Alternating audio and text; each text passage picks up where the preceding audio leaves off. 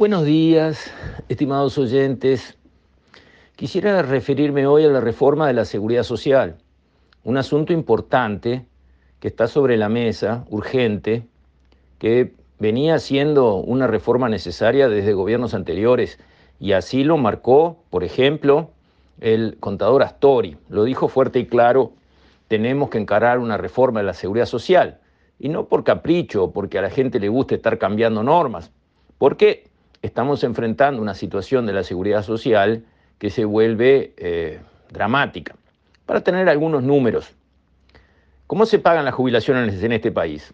Bueno, empiezan pagándose con los aportes patronales y obreros.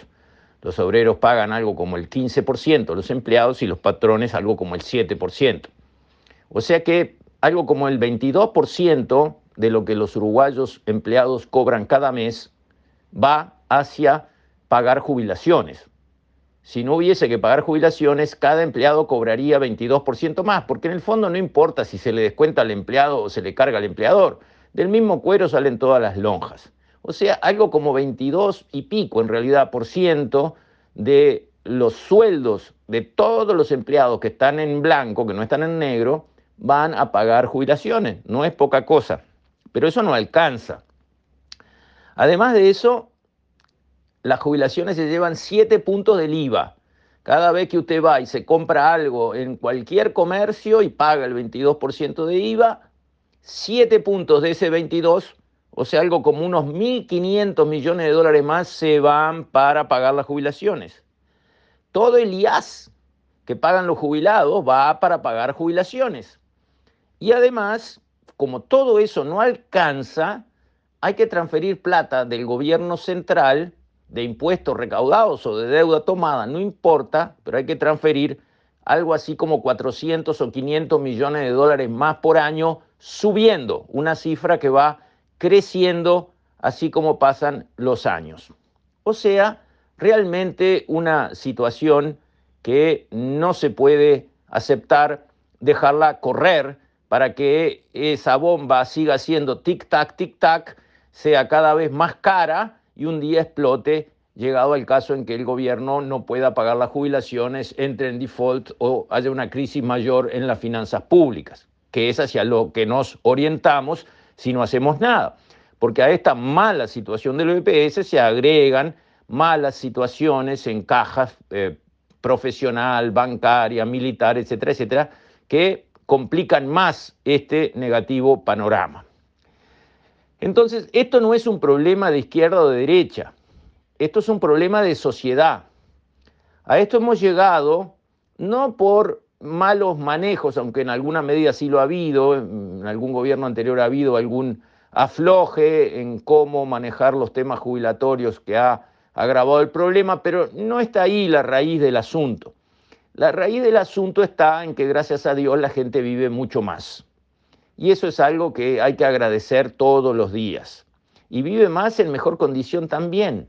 Entonces, frente a un sistema diseñado para que la gente viva a 65 años, pues entonces se jubila a los 60 y a los 65, 68 se muere, hay que sostenerla 5, 8, 10 años máximo, no, ahora la gente se, se muere 10 años más tarde de lo previsto, gracias a Dios. Pero esos 10 años no estaban en el cálculo cuando se diseñó el sistema de jubilaciones. Entonces, hay que corregir para revisar el sistema y llevarlo a mirar de frente la realidad. Si la gente va a vivir 20 años después de jubilarse, bueno, hay que diseñar el sistema de tal forma que aguante para pagar jubilaciones durante 20 años y no durante 5. Y esto ya lo digo, no es un tema ideológico, es un tema de matemática, de cálculos actuariales. Lo reconoció así, digamos, todo el que supo algo de economía de los gobiernos anteriores y también de este gobierno. Por lo tanto, la reforma de la seguridad social está arriba de la mesa, hay un anteproyecto del gobierno que buscó el consenso de sus socios de la coalición primero como corresponde y ahora le va a buscar el consenso del Frente Amplio de la oposición para que esto no sea la imposición, la elección del gobierno y sus socios, sino que sea una solución de todo el sistema político para que se transforme en una política de Estado.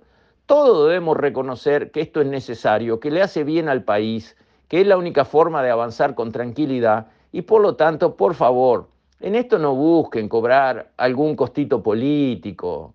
Eso habla mal de quien lo hace. Los que ayer dijeron que era necesaria una reforma, hoy miran con cara de yo no fui y dicen, no, no, pero yo no acompaño la reforma. Bueno, entonces, ¿qué hacemos? ¿Proponer una alternativa? No, yo no propongo ninguna alternativa. Paga vos los costos de ir a decir que la edad de jubilación se estira. Eso es miserable, realmente da lástima que alguien pueda jugar esa carta en materia política pensando que crece su figura como estadista o que puede juntar algún voto eh, actuando de esa manera tan ruin. Entonces espero que el sistema político esté a la altura y asuma que estos son cambios que la sociedad necesita darse, sí o sí, y se han diseñado, por lo que se conoce de esta reforma, de una manera muy sensata y muy justa. Los que tienen derechos adquiridos y están para jubilarse ahora en estos tiempos que, que vienen, en los próximos cinco años, no les cambia absolutamente nada. Todos los que ya están jubilados no les cambia absolutamente nada. Recién las personas más jóvenes que tienen una vida por delante para aportar y que van a vivir más años que los que hoy estamos al final del ciclo productivo, recién esos van a tener que trabajar unos años más y van a querer hacerlo porque van a estar en muy buena condición física y les va a servir trabajar algunos años más eh, que lo que hoy eh, se necesita trabajar para jubilarse. Entonces, bienvenida la reforma a la seguridad social. Bien por el presidente Lacalle por tomar la actitud responsable de estadista, de buena estatura, de decir, este es un problema del país y lo tenemos que solucionar, no importa quién paga, qué costo político, lo vamos a hacer porque tenemos la responsabilidad de hacerlo. Bien por él, bien por los partidos de la coalición que acompañan esa sensatez del gobierno y espero, estoy mirando, que la oposición tenga también estatura política y diga, este problema no lo creamos nosotros, es un problema que viene de sociedad, pero tenemos que ser parte de la solución, porque también esperemos algún día ganar nosotros en el futuro, en algún momento futuro, otra vez el poder, y no queremos tener justo esta granada que nos estalle en la mano a nosotros. Así que hasta por eh, esperanza propia, confianza propia en volver a ganar, y vamos a decir, egoísmo propio de que no te estalle un problema en la cara, tienen que ser parte de esta solución y tiene que ser la reforma de la seguridad social una ley votada por enormes mayorías adentro de nuestro Parlamento. Eso espero y estaremos mirando. Con esto, estimados oyentes, me despido. Hasta la próxima, si Dios quiere.